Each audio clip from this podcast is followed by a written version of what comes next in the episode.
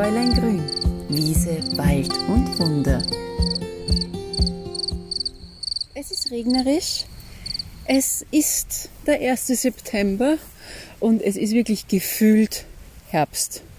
Also wie wenn man es mit dem Kalender wirklich in diesem Jahr bestimmen könnte. Meteorologisch hat er begonnen, auch gefühlsmäßig ist er da. Wir befinden uns im Herbst, wobei ich natürlich glaube, dass es nur ein paar heiße Tage geben wird. Aber ich spaziere da jetzt gerade an einer Wildhecke vorbei und ah, die Blätter zeigen es schon an. Es ist ja kein Sommer mehr. Die letzten Baldrianblätter sehe ich da. Die Haselnüsse werden langsam reif. In diesem Jahr ja sehr üppig bestückt bei uns die Sträucher. Ich bin gerade auf der Suche nach wilden Hopfen, den ich äh, für Fotos für ein Rezept benötige. Denn normalerweise, ihr wisst es ja, sammelt man Kräuter nicht bei regnerischem Wetter. Aber ich muss manchmal Ausnahme machen, wenn es einfach um ein Foto geht. Ich bin auch schon bei Hopfen vorbeigegangen, der aber Blüten trägt. Das bedeutet, das war der männliche Hopfen. Und der weibliche Hopfen ist der, der dann die Hopfenzapfen hat. Und in den Hopfenzapfen drinnen ist so etwas Harziges, das auch dann sofort diesen Biergeruch ähm, verströmt. Und man sagt ja immer, der Hopfen gibt dem Bier die Würze und den Menschen die Ruhe. Und es sind genau diese Hopfenzapfen, die wir brauchen, um uns eine beruhigende Wirkung zu bescheren. Auch ein bisschen so man sagt eigentlich, alle Zustände, die ein bisschen mit Nervosität zusammenhängen, ob das jetzt nervöse Magen-Darm-Probleme sind, ob das nervöse Angstzustände sind, ob das Schlafprobleme aufgrund von Nervosität sind, da ist der Hopfen genau das Richtige, um ihn einzusetzen. Auf der einen Seite kann man ihn natürlich einsetzen als Hopfentee. Ich spreche jetzt bitte wirklich nicht vom Bier. Also das heißt, man gießt ihn wirklich mit heißem Wasser auf, gibt einen Deckel drauf, lässt ihn dann acht Minuten ziehen. Man braucht dann auch unbedingt natürlich die ätherischen Öle, die in den Kondenstropfen drinnen sind, also die wieder zurück in die Teetasse. Und dann kann man diesen beruhigenden Tee trinken. Aber was den Hopfen einfach auch so toll macht, ist, dass er über die Nase wunderbar wirkt. Also dieser Hopfenduft der wirkt einfach über unser tolles Sinnesorgan beruhigend, schlaffördernd. Man sagt ja, man hat früher Bier mit Hopfen gebraut, weil Phytoöstrogene drinnen sind, die beim Mann die Sexualität hemmen. Vielleicht war das ein Grund, warum in den Klöstern, wo ja das Bier sozusagen gebraut wurde, anno dazumals, dass die eben damit gearbeitet haben, um die Libido zu unterdrücken.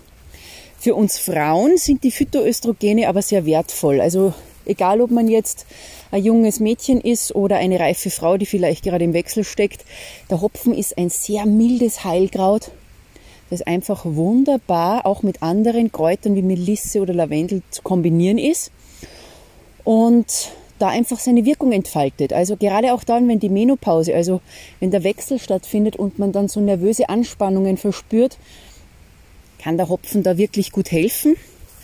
Aber eben auch über die Nase in einem Polster.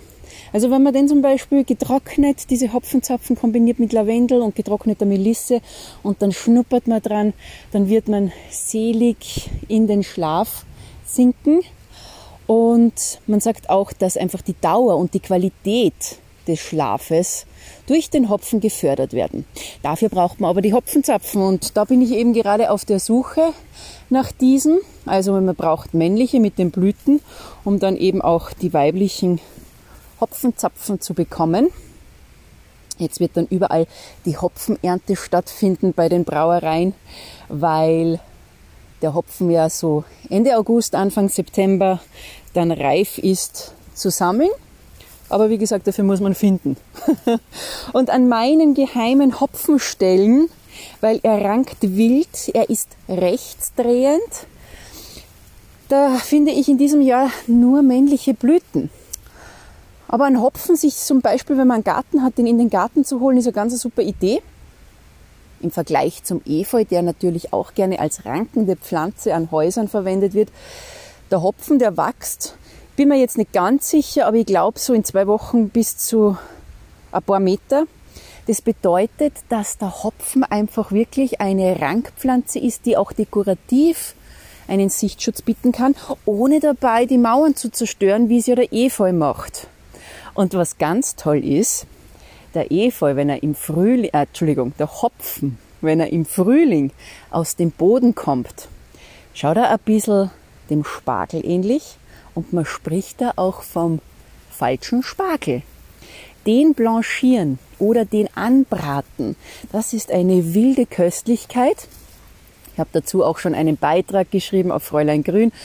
Also den könnt ihr euch gerne durchlesen aber da müssen wir jetzt nur ein bisschen den Winter überstehen, bis der sich wieder aus der Erde bohrt.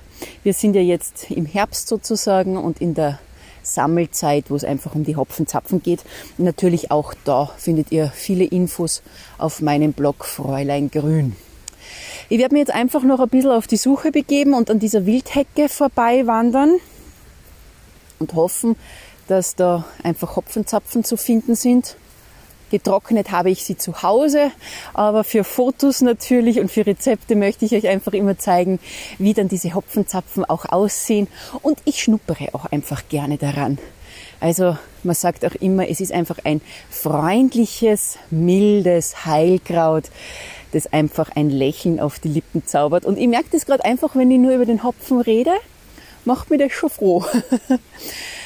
Gut, das war's jetzt von meiner Erkundungstour, oder besser gesagt von meiner Expedition auf der Suche nach weiblichen Hopfenzapfen. Haltet mir die Daumen und hoffe, wir hören uns bald wieder zu Fräulein Grün, Wiese, Wald und Wunder.